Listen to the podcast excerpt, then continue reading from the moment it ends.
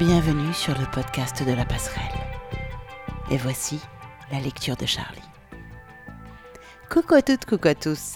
C'est Charlie. Eh bien, on continue. Pour la lecture du jour, j'ai décidé de continuer l'exploration de Sapiens, une brève histoire de l'humanité de Yuval Noah Harari. Je vous ai déjà lu deux extraits. Un premier extrait où on voyait qu'en fait, euh, notre conditionnement est assez vieux puisque on a encore à l'heure actuelle des, comportements qui datent euh, d'à peu près 100 000 ans. Le fait par exemple de pas pouvoir s'empêcher de bouffer, c'est lié au fait qu'à une époque, euh, on s'est retrouvé vraiment crever la dalle et que ça, c'est resté comme un réflexe en fait. On a aussi vu que notre suffisance date aussi d'il y a à peu près 100 000 ans, le moment où on s'est retrouvé en haut de la chaîne alimentaire, le moment où on s'est retrouvé un petit peu en haut du podium alors qu'on était persuadé de rien valoir et que jusque-là, euh, on était carrément au milieu de chaîne alimentaire.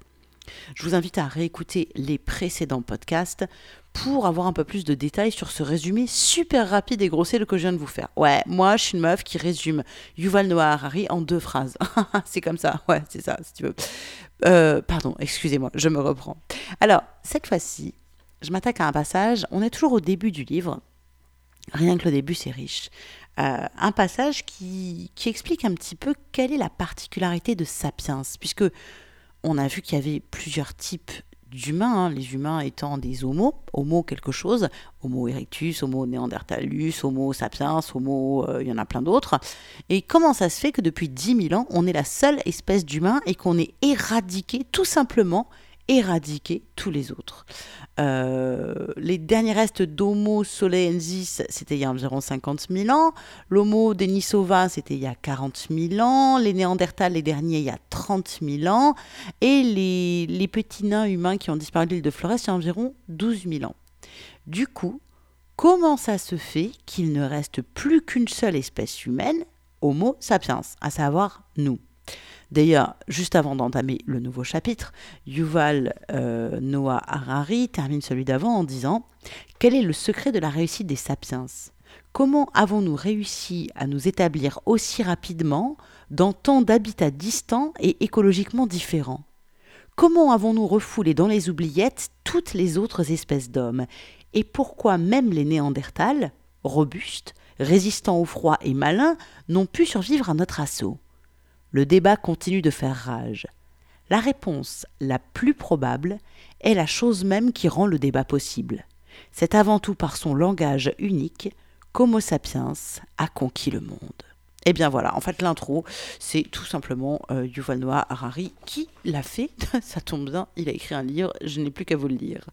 Alors, on attaque un nouvel extrait sur la capacité de fiction et d'imaginaire qui a tout révolutionné vous allez voir, vous allez comprendre, et vous allez comprendre à quel point on peut parfois croire qu'une histoire qu'on nous raconte est la réalité, à quel point en fait euh, on construit nos vies sur des histoires, alors qu'en fait on peut changer d'histoire. Bref, on passe à l'extrait, on en discute un petit peu après.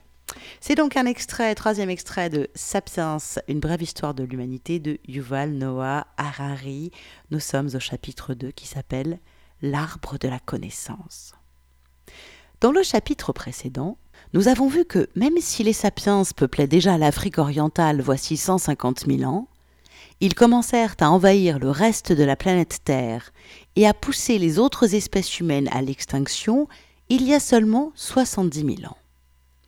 Dans les millénaires qui séparent ces deux dates, et alors même que ces sapiens archaïques nous ressemblaient en tout point et que leur cerveau avait la taille des nôtres, ils n'avaient pas d'avantage décisif sur une autre espèce humaine, ne produisaient pas d'outils particulièrement sophistiqués et n'accomplissaient pas d'autres prouesses.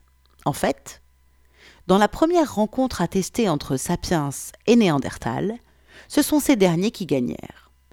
Voici quelques cent mille ans, Certains groupes de sapiens s'aventurèrent au Levant, le territoire des Néandertals, mais ne réussirent pas à s'y implanter vraiment. Méchanceté des indigènes? Climat peu clément? Parasites locaux peu familiers? Quelle que soit la raison, les sapiens finirent par battre en retraite, laissant les Néandertals maîtres du Moyen-Orient.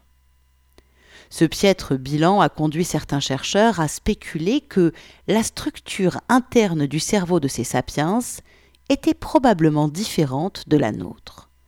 Ils nous ressemblaient, mais leur capacité cognitive, apprentissage, remémoration, communication était bien plus limitée. Apprendre l'anglais à un ancien sapiens, le persuader de la vérité du dogme chrétien ou l'amener à comprendre la théorie de l'évolution eût probablement été sans résultat. Inversement, nous aurions eu beaucoup de mal à apprendre sa langue et à comprendre sa façon de penser. Mais ensuite, il y a environ 70 000 ans, Homo sapiens commença à faire des choses très particulières. Des bandes de sapiens quittèrent l'Afrique une seconde fois pour refouler les Néandertals et les autres espèces humaines du Moyen-Orient, mais aussi les effacer de la surface de la Terre. Dans un laps de temps étonnamment court, les sapiens arrivèrent en Europe et en Asie de l'Est. Voici quelques 45 000 ans, ils se débrouillèrent pour traverser la mer et débarquèrent en Australie, un continent où les humains ne s'étaient encore jamais aventurés. La période qui va des années 70 000 à 30 000 vit l'invention des bateaux, des lampes à huile, des arcs et des flèches, des aiguilles, essentielles pour coudre des vêtements chauds.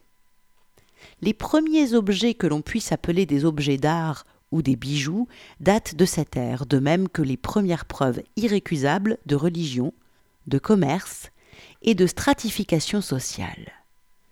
La plupart des chercheurs pensent que ces réalisations sans précédent sont le produit d'une révolution touchant les capacités cognitives du sapiens. Ils pensent que les hommes qui poussèrent les Néandertals vers l'extinction se fixèrent en Australie et sculptèrent l'homme-lion de Stadel était aussi intelligent, sensible et créatif que nous. Si nous rencontrions les artistes de la caverne de Stadel, nous pourrions apprendre leur langue et eux la nôtre. Nous pourrions leur expliquer tout ce que nous savons, des aventures d'Alice au pays des merveilles à la physique quantique, et ils pourraient nous dire comment eux voient le monde. L'apparition de nouvelles façons de penser et de communiquer entre 70 000 et 30 000 ans constitue la révolution cognitive. Quelle en fut la cause? Nous n'avons pas de certitude.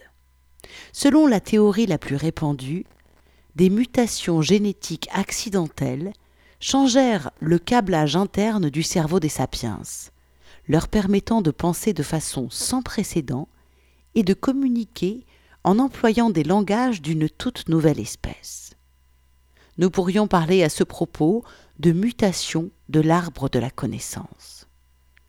Pourquoi s'est-elle produit dans l'ADN des sapiens plutôt que dans celui des néandertals? Pur hasard, pour autant qu'on puisse le dire. Mais il importe davantage de comprendre les conséquences de la mutation de l'arbre de la connaissance que ses causes.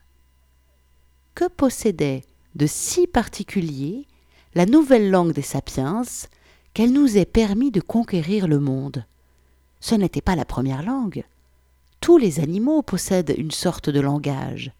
Même les insectes, comme les abeilles et les fourmis, savent communiquer de manière subtile, s'informant mutuellement des endroits où trouver de la nourriture. Ce ne fut pas non plus le premier langage vocal. Beaucoup d'animaux, y compris toutes les espèces de singes, ont des langages vocaux. Les singes verts, par exemple, communiquent par diverses sortes d'appels vocaux. Les zoologistes ont identifié un appel qui signifie Attention, un aigle et un autre, un peu différent, Attention, un lion. Quand les chercheurs ont passé un enregistrement du premier appel à un groupe de singes, ceux-ci ont suspendu leurs activités pour regarder en l'air apeurés. Entendant un enregistrement du second appel concernant les lions, le même groupe s'est empressé de grimper à un arbre. Le sapiens produit plus de sons distincts que les singes verts, mais les baleines et les éléphants ont également des capacités impressionnantes. Un perroquet peut dire tout ce qu'Albert Einstein pouvait dire, mais aussi imiter les sons du téléphone qui sonne, les portes qui claquent et les mugissements des sirènes. Quelle est donc la singularité de notre langage? La réponse la plus courante est qu'il est d'une étonnante souplesse. Nous pouvons associer un nombre limité de sons et de signes pour produire un nombre infini de phrases, chaque fois avec un sens distinct. Ainsi pouvons-nous assimiler, stocker et communiquer une prodigieuse quantité d'informations sur le monde qui nous entoure? Un singe vert peut crier à ses congénères Attention, un lion Mais un humain moderne peut raconter à ses amis que ce matin, près du coude de la rivière, il a vu un lion suivre un troupeau de bisons. Il peut indiquer l'endroit exact, y compris les différents sentiers qui y conduisent. Fort de cette information, les membres de sa bande peuvent y réfléchir et en discuter. Doivent-ils aller vers la rivière, éloigner le lion et chasser le bison? Selon une deuxième théorie, notre langage unique aurait évolué comme moyen de partager des informations sur le monde. Mais l'information la plus importante qu'il fallait transmettre concernait les humains, non pas les lions ou les bisons. Notre langage a évolué comme une manière de bavarder. Suivant cette théorie, Homo sapiens est essentiellement un animal social. La coopération sociale est la clé de notre survie et de notre reproduction. Il ne suffit pas aux hommes et aux femmes de savoir où sont les lions et les bisons. Il importe bien davantage pour eux de savoir qui dans leur bande est qui, qui couche avec qui, qui est honnête, qui triche. La quantité d'informations qu'il faut obtenir et emmagasiner pour suivre les relations en perpétuelle évolution de quelques douzaines d'individus seulement est renversante. Pour une bande de 50 individus, il y a 1225 relations de personne à personne et d'innombrables combinaisons sociales plus complexes. Tous les singes montrent un vif intérêt pour ces informations sociales, mais ils ont du mal à bavarder efficacement. Les Néandertals et les Homo sapiens archaïques avaient probablement aussi du mal à parler dans le dos des autres. Une faculté très calomniée qui est en vérité essentielle à la coopération en nombre. Les nouvelles capacités linguistiques que le sapiens moderne a acquises voici quelques soixante-dix millénaires lui ont permis de bavarder des heures d'affilée. Avec des informations fiables sur les personnes de confiance, les petites bandes ont pu former des bandes plus grandes, et Sapiens a pu élaborer des formes de coopération plus resserrées et plus fines. On pourrait croire à une plaisanterie, mais de nombreuses études corroborent cette théorie du commérage. Aujourd'hui encore, la majeure partie de la communication humaine, email, appel téléphonique et écho dans la presse, tient du bavardage. Celui-ci nous est si naturel qu'il semble que notre langage se soit précisément développé à cette fin. Vous croyez vraiment que les professeurs d'histoire parlent des causes de la Première Guerre mondiale quand ils se retrouvent à déjeuner? Ou que dans les conférences scientifiques, les physiciens nucléaires profitent des pauses café pour parler de quarks? Ça arrive. Plus souvent, toutefois, ils parlent de la prof qui a découvert que son mari la trompait, de la querelle entre le chef de département et le doyen, ou des rumeurs suivant lesquelles un collègue se sert de ses crédits de recherche pour se payer une Lexus. Les commérages se focalisent habituellement sur les méfaits.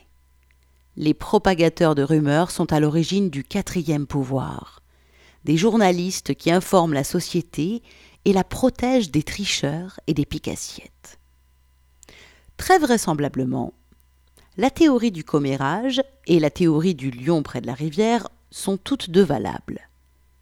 Mais la caractéristique véritablement unique de notre langage, c'est la capacité à transmettre des informations non pas sur des hommes et des lions, mais sur des choses qui n'existent pas.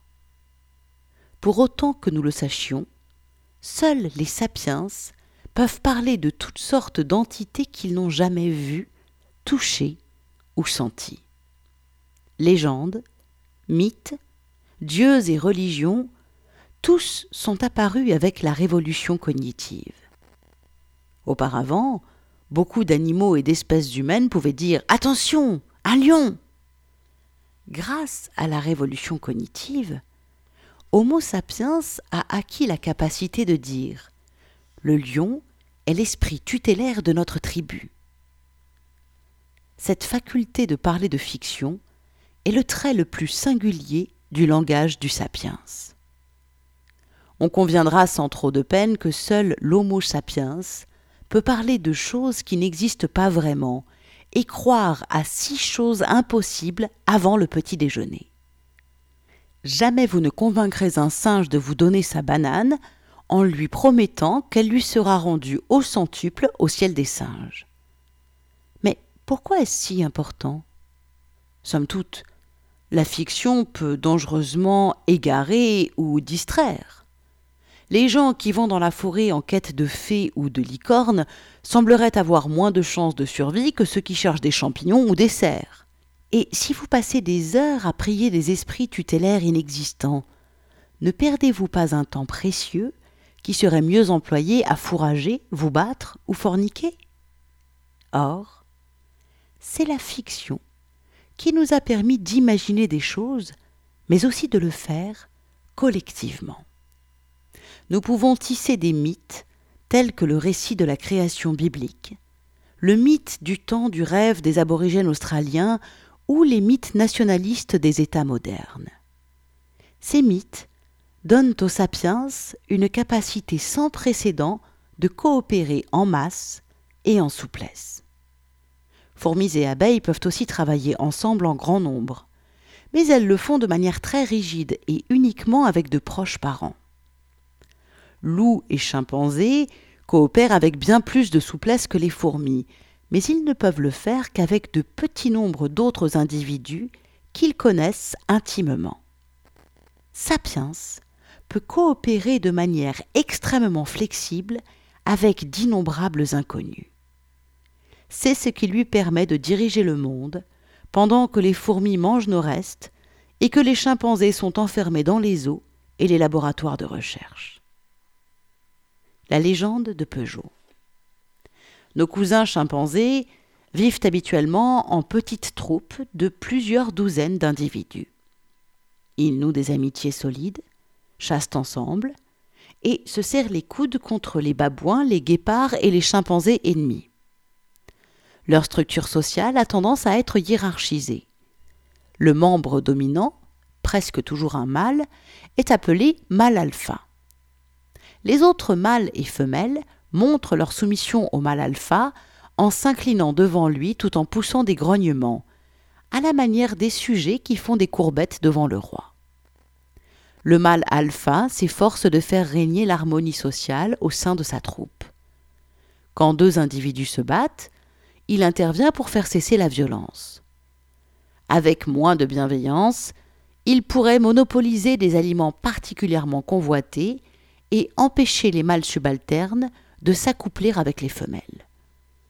Quand deux mâles se disputent la position alpha, ils le font habituellement en formant à l'intérieur du groupe de très larges coalitions de partisans, tant mâles que femelles. Les liens entre membres d'une coalition reposent sur des contacts intimes quotidiens étreintes, caresses, baisers, toilettes et échanges de faveurs. De même que les politiciens en campagne serrent les mains et embrassent les bébés, de même, dans un groupe de chimpanzés, les aspirants à la position la plus haute passent beaucoup de temps à embrasser, taper sur le dos et bisouiller les bébés. Le mâle alpha conquiert habituellement sa position non pas par une force physique supérieure, mais parce qu'il dirige une coalition grande et stable. Ces coalitions jouent un rôle central non seulement au cours des luttes ouvertes pour la position alpha, mais dans presque toutes les activités au jour le jour. En temps de trouble, les membres d'une coalition passent plus de temps ensemble, partagent la nourriture et s'entraident. Il existe des limites claires à la taille des groupes qui peuvent se former et se maintenir ainsi. Pour que ça marche, tous les membres du groupe doivent se connaître intimement. Deux chimpanzés qui ne se sont jamais rencontrés ni battus et qui ne se sont jamais livrés à une toilette mutuelle ne sauront pas s'ils peuvent se fier l'un à l'autre, si cela vaudrait la peine de s'entraider et lequel est le plus haut placé. Dans des conditions naturelles, une troupe typique de chimpanzés compte entre 20 et 50 individus. Si le nombre de chimpanzés d'une troupe augmente, l'ordre social se déstabilise au point de déboucher finalement sur une rupture et sur la formation par certains éléments d'une nouvelle troupe. Les zoologistes n'ont observé des groupes de plus de 100 chimpanzés que dans une poignée de cas. Les groupes séparés coopèrent rarement et ont tendance à se disputer territoire et nourriture. Des chercheurs ont étudié de longues guerres entre groupes et même un cas d'activité génocidaire avec une troupe qui massacrait systématiquement la plupart des membres d'une bande voisine. De semblables configurations dominèrent probablement la vie sociale des premiers humains, dont l'Homo sapiens archaïque. Comme les chimpanzés, les humains ont des instincts sociaux qui permirent à nos ancêtres de forger des amitiés et des hiérarchies, de chasser et de combattre ensemble. Toutefois, comme les instincts sociaux des singes, ceux des hommes n'étaient adaptés que pour de petits groupes d'intimes. Le groupe devenant trop grand, l'ordre social s'en trouvait déstabilisé et la bande se scindait. Même si une vallée particulièrement fertile pouvait nourrir 500 sapiens archaïques, il n'y avait pas moyen pour tant d'inconnus de vivre ensemble. Comment choisir qui serait le chef? Qui devrait chasser Et où? Qui devrait s'accoupler? Dans le sillage de la révolution cognitive, le bavardage aida Homo sapiens à former des bandes plus larges et plus stables. Mais lui-même a ses limites. La recherche sociologique a montré que la taille naturelle maximale d'un groupe lié par le commérage est d'environ 150 individus. La plupart n'en peuvent connaître intimement plus de 150. On retrouve la même limite quant au bavardage efficace. Aujourd'hui encore, le seuil critique de la capacité d'organisation humaine se situe autour de ce chiffre magique. En deçà de ce seuil, les communautés, les entreprises, les réseaux sociaux et les unités militaires peuvent se perpétuer en se nourrissant essentiellement de connaissances intimes et de rumeurs colportées. Nul n'est besoin de rang officiel, de titres et de codes de loi pour maintenir l'ordre. Un peloton de 30 soldats ou même une compagnie de 100 soldats peuvent parfaitement fonctionner sur la base de relations intimes, avec un minimum de discipline formelle. Un sergent respecté peut devenir le roi de la compagnie et peut même exercer une autorité sur des officiers. Une petite affaire familiale peut survivre et prospérer sans conseil d'administration, ni PDG, ni service de comptabilité. Une fois franchi le seuil de 150 individus, cependant, les choses ne peuvent plus fonctionner ainsi. On ne conduit pas une division forte de milliers de soldats comme on dirige un peloton. Les entreprises familiales qui réussissent traversent généralement une crise quand elles prennent de l'importance et embauchent du personnel. Si elles ne savent pas se réinventer, elles font faillite. Comment Homo sapiens a-t-il réussi à franchir ce seuil critique pour finalement fonder des cités de plusieurs dizaines de milliers d'habitants et des empires de centaines de millions de sujets? Le secret réside probablement dans l'apparition de la fiction. De grands nombres d'inconnus peuvent coopérer avec succès en croyant à des mythes communs. Toute coopération humaine à grande échelle, qu'il s'agisse d'un État moderne, d'une Église médiévale, d'une cité antique ou d'une tribu archaïque, s'enracine dans des mythes communs qui n'existent que dans l'imagination collective. Les églises s'enracinent dans des mythes religieux communs. Deux catholiques qui ne se sont jamais rencontrés peuvent néanmoins partir en croisade ensemble ou réunir des fonds pour construire un hôpital parce que tous deux croient que Dieu s'est incarné et s'est laissé crucifier pour racheter nos péchés. Les États s'enracinent dans des mythes nationaux communs. Deux Serbes qui ne se sont jamais rencontrés peuvent risquer leur vie pour se sauver l'un l'autre, parce que tous deux croient à l'existence d'une nation serbe, à la patrie serbe et au drapeau serbe. Les systèmes judiciaires s'enracinent dans des mythes légaux communs. Deux juristes qui ne se sont jamais rencontrés peuvent néanmoins associer leurs efforts pour défendre un parfait inconnu, parce que tous deux croient à l'existence des lois, de la justice, des droits de l'homme et des honoraires qu'ils touchent. Pourtant, aucune de ces choses n'existe hors des histoires que les gens inventent et se racontent les uns aux autres. Il n'y a pas de Dieu dans l'univers, pas de nation, pas d'argent, pas de droit de l'homme, ni loi, ni justice, hors de l'imagination commune des êtres humains. Nous comprenons aisément que les primitifs cimentent leur ordre social en croyant aux fantômes et aux esprits, et se rassemblent à chaque pleine lune pour danser autour du feu de camp. Ce que nous saisissons mal, c'est que nos institutions modernes fonctionnent exactement sur la même base. Prenez l'exemple du monde des entreprises. Les hommes d'affaires et les juristes modernes sont en fait de puissants sorciers.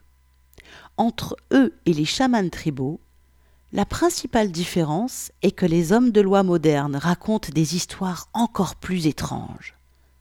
La légende de Peugeot nous en offre un bon exemple.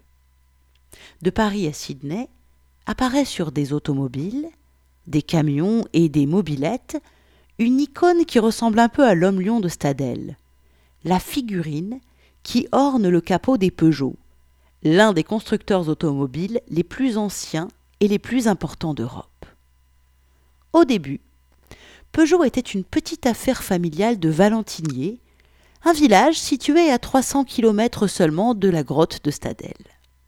Aujourd'hui, la société emploie plus de 200 000 personnes à travers le monde, la plupart étant de parfaits étrangers les uns pour les autres. Ces étrangers coopèrent si efficacement qu'en 2008, Peugeot produisait plus de 1,5 million de véhicules pour un chiffre d'affaires tournant autour de 55 milliards d'euros. En quel sens pouvons-nous dire que Peugeot SA nom officiel de la société existe? Il existe quantité de véhicules Peugeot, mais les véhicules et la société sont deux choses différentes. Même si toutes les Peugeot du monde étaient simultanément mises à la ferraille et vendues au prix du métal, Peugeot SA ne disparaîtrait pas. Elle continuerait de produire de nouvelles voitures et de publier son rapport annuel. La compagnie possède des usines, des machines et des showrooms, et elle emploie des mécaniciens, des comptables et des secrétaires, mais tout ceci réunis ne font pas pour autant Peugeot. Une catastrophe pourrait tuer chacun de ses employés, détruire toutes ses chaînes de montage et les bureaux de ses dirigeants, la société pourrait malgré tout emprunter, embaucher de nouveaux employés construire de nouvelles usines et acheter de nouvelles machines. Peugeot a des dirigeants et des actionnaires qui ne constituent pas davantage la société. Tous les dirigeants pourraient être écartés, toutes les actions vendues, la compagnie n'en demeurerait pas moins intacte. Non que Peugeot SA soit invulnérable ou immortel. Si un juge devait ordonner la dissolution de la compagnie, ces usines resteraient debout et ces ouvriers, ces comptables, ces dirigeants et ces actionnaires continueraient de vivre, mais Peugeot SA disparaîtrait immédiatement. Bref, Peugeot SA semble n'avoir aucune relation essentielle avec le monde physique. Existe-t-elle vraiment? Peugeot est une création de notre imagination collective les juristes parlent de fiction de droit. On ne saurait la montrer du doigt. Ce n'est pas un objet matériel. En revanche, elle existe en tant qu'entité juridique. Au même titre que vous et moi, elle est liée par les lois des pays dans lesquels elle opère. Elle peut ouvrir un compte en banque et posséder des biens. elle paie des impôts, elle peut être poursuivie, même indépendamment des personnes qui la possèdent ou qui travaillent pour elle. Peugeot appartient à un genre particulier de fiction juridique, celle des sociétés anonymes à responsabilité limitée. L'idée qui se trouve derrière ces compagnies compte parmi les inventions les plus ingénieuses de l'humanité.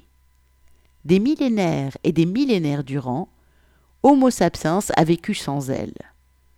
Pendant la majeure partie de l'histoire, seuls ont pu posséder des biens des hommes de chair et de sang, du genre qui se tient sur deux jambes et a un gros cerveau. Si, dans la France du XIIIe siècle, Jean montait un atelier de chariot, l'affaire et lui ne faisaient qu'un.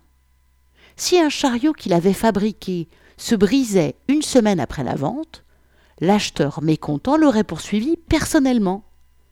Si Jean avait emprunté mille pièces d'or pour monter son atelier, puis fait faillite, c'était à lui de rembourser en vendant ses biens personnels, sa maison, sa vache, sa terre. Il pouvait même être obligé de vendre ses enfants, les vouant ainsi à la servitude. S'il ne parvenait à couvrir sa dette, il pouvait être jeté en prison par l'État ou réduit en esclavage par ses créanciers. Il était totalement comptable, sans limite, pour toutes les obligations contractées par son atelier. Si vous aviez vécu à cette époque, vous y auriez probablement réfléchi à deux fois, voire beaucoup plus, avant de lancer votre entreprise. De fait, cette situation légale décourageait l'esprit d'entreprise. Les gens avaient peur de lancer de nouvelles affaires et de prendre des risques économiques. Valait-il la peine de risquer de plonger les siens dans une misère noire? De là vient que l'on se mit collectivement à imaginer l'existence de sociétés à responsabilité limitée. Des sociétés indépendantes des personnes qui les lançaient investissait en elles ou les dirigeait.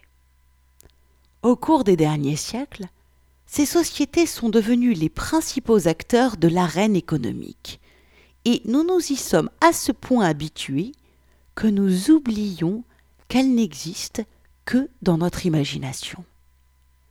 Aux États-Unis, cette société anonyme à responsabilité limitée porte le nom de corporation ce qui est ironique quand on sait que le mot vient du latin corpus, corps, la seule chose que ne possèdent pas ces sociétés. Alors même qu'elles n'ont pas de corps, le système juridique américain les traite comme des personnes juridiques, comme des êtres de chair et de sang. Tel était aussi le cas du système français en 1896, quand Armand Peugeot, qui avait hérité de ses parents un atelier produisant des ressorts, des scies et des bicyclettes, décida de se lancer dans l'automobile. S'il donna son nom à la société, celle-ci resta indépendante de lui. Si une voiture tombait en panne, l'acheteur pouvait poursuivre Peugeot, mais pas Armand Peugeot.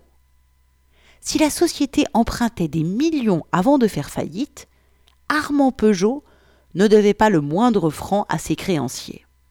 Après tout, le prêt avait été accordé à Peugeot, la société, non pas à Armand Peugeot, l'Homo sapiens. Armand Peugeot est mort en 1915. La société Peugeot est toujours en vie. Comment au juste Armand Peugeot, l'homme, a-t-il créé la société Peugeot?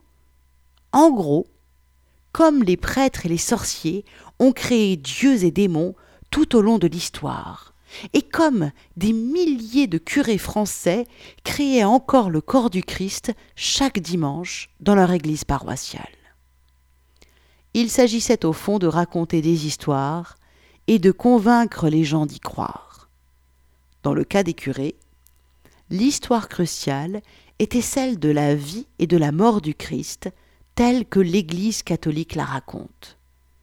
Selon cette histoire, si le prêtre, revêtu de ses habits sacerdotaux, prononce solennellement les bons mots au bon moment, le pain et le vin se transforment en chair et en sang du Christ. Hoc est corpus meum, s'exclamait le prêtre. Ceci est mon corps. Et Hocus pocus, le pain devenait cher. Voyant que le prêtre avait assidûment et convenablement suivi la procédure, des millions de catholiques fervents se conduisaient comme si Dieu était réellement présent dans le vin et le pain consacré. Dans le cas de Peugeot SA, l'histoire cruciale est celle du Code de loi français, fruit du travail des parlementaires. Selon les législateurs français, si un juriste certifié suivait la liturgie et les rituels de rigueur, écrivait les charmes et serments requis sur un bout de papier merveilleusement décoré, et apposait sa signature et son paraphe au bas du document, alors, hocus pocus, une nouvelle société était constituée. Quand, en 1896, Armand Peugeot voulut créer sa société, il chargea un juriste de suivre cette procédure sacrée. L'homme de loi, ayant exécuté les bons rituels et prononcé tous les charmes et serments requis, des millions de Français se conduisirent comme si la société Peugeot existait vraiment. Raconter des histoires efficaces n'est pas facile. La difficulté n'est pas de raconter l'histoire, mais de convaincre tous les autres d'y croire. Une bonne partie de l'histoire tourne autour de cette question. Comment convaincre des millions de gens de croire des histoires particulières sur les dieux, les nations ou les sociétés anonymes à responsabilité limitée? Quand ça marche pourtant, cela donne aux sapiens un pouvoir immense, parce que cela permet à des millions d'inconnus de coopérer et de travailler ensemble à des objectifs communs. Essayez donc d'imaginer combien il eût été difficile de créer des États, des églises ou des systèmes juridiques si nous ne pouvions parler que de ce qui existe réellement, comme les rivières, les arbres et les lions. Au fil des ans, a été tissé un réseau d'histoires d'une incroyable complexité.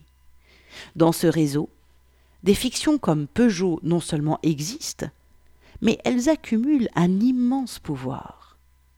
Dans les cercles universitaires, le genre de choses que les gens créent à travers ce réseau d'histoires porte le nom de fiction, construction sociale ou réalités imaginaires.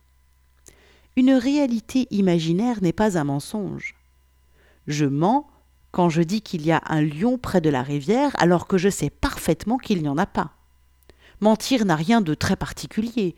Les singes verts et les chimpanzés peuvent mentir.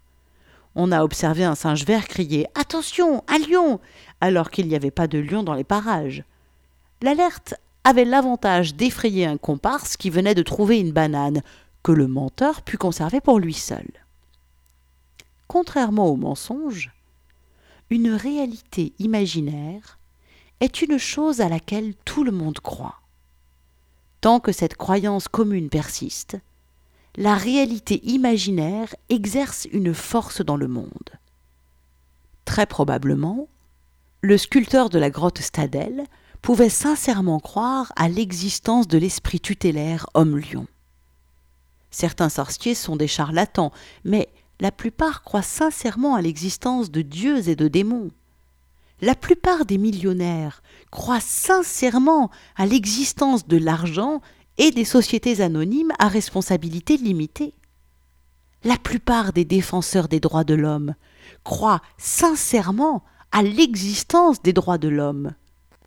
Personne ne mentait quand, en 2011, les Nations Unies exigèrent du gouvernement libyen qu'il respecte les droits de l'homme de ses citoyens, alors même que les Nations Unies, la Libye et les droits de l'homme sont des fictions nées de notre imagination fertile. Depuis la révolution cognitive, les sapiens sont donc vécus dans une double réalité. D'un côté, la réalité objective des rivières, des arbres et des lions. De l'autre, la réalité imaginaire des dieux, des nations et des sociétés. Au fil du temps, la réalité imaginaire est devenue toujours plus puissante, au point que de nos jours, la survie même des rivières, des arbres et des lions dépend de la grâce des entités imaginaires comme le Dieu Tout-Puissant, les États-Unis ou Google. Voilà, on va s'arrêter là pour cet extrait. Ça continue. Vraiment, ce livre est passionnant. Je vous redonne le titre Sapiens, une brève histoire de l'humanité de Yuval Noah Harari. Voilà, moi ça m'a ça m'a fait un drôle de truc, c'est vraiment ce cette capacité de fiction et c'est rigolo, il y a pas longtemps, je me disais "Oh là là, j'ai pas d'imagination." Et je me suis rendu compte que j'avais énormément d'imagination. J'avais une imagination tournée vers du négatif, c'est-à-dire que j'étais capable dans n'importe quelle situation donnée, à chaque fois, j'imaginais et je projetais pour moi le pire.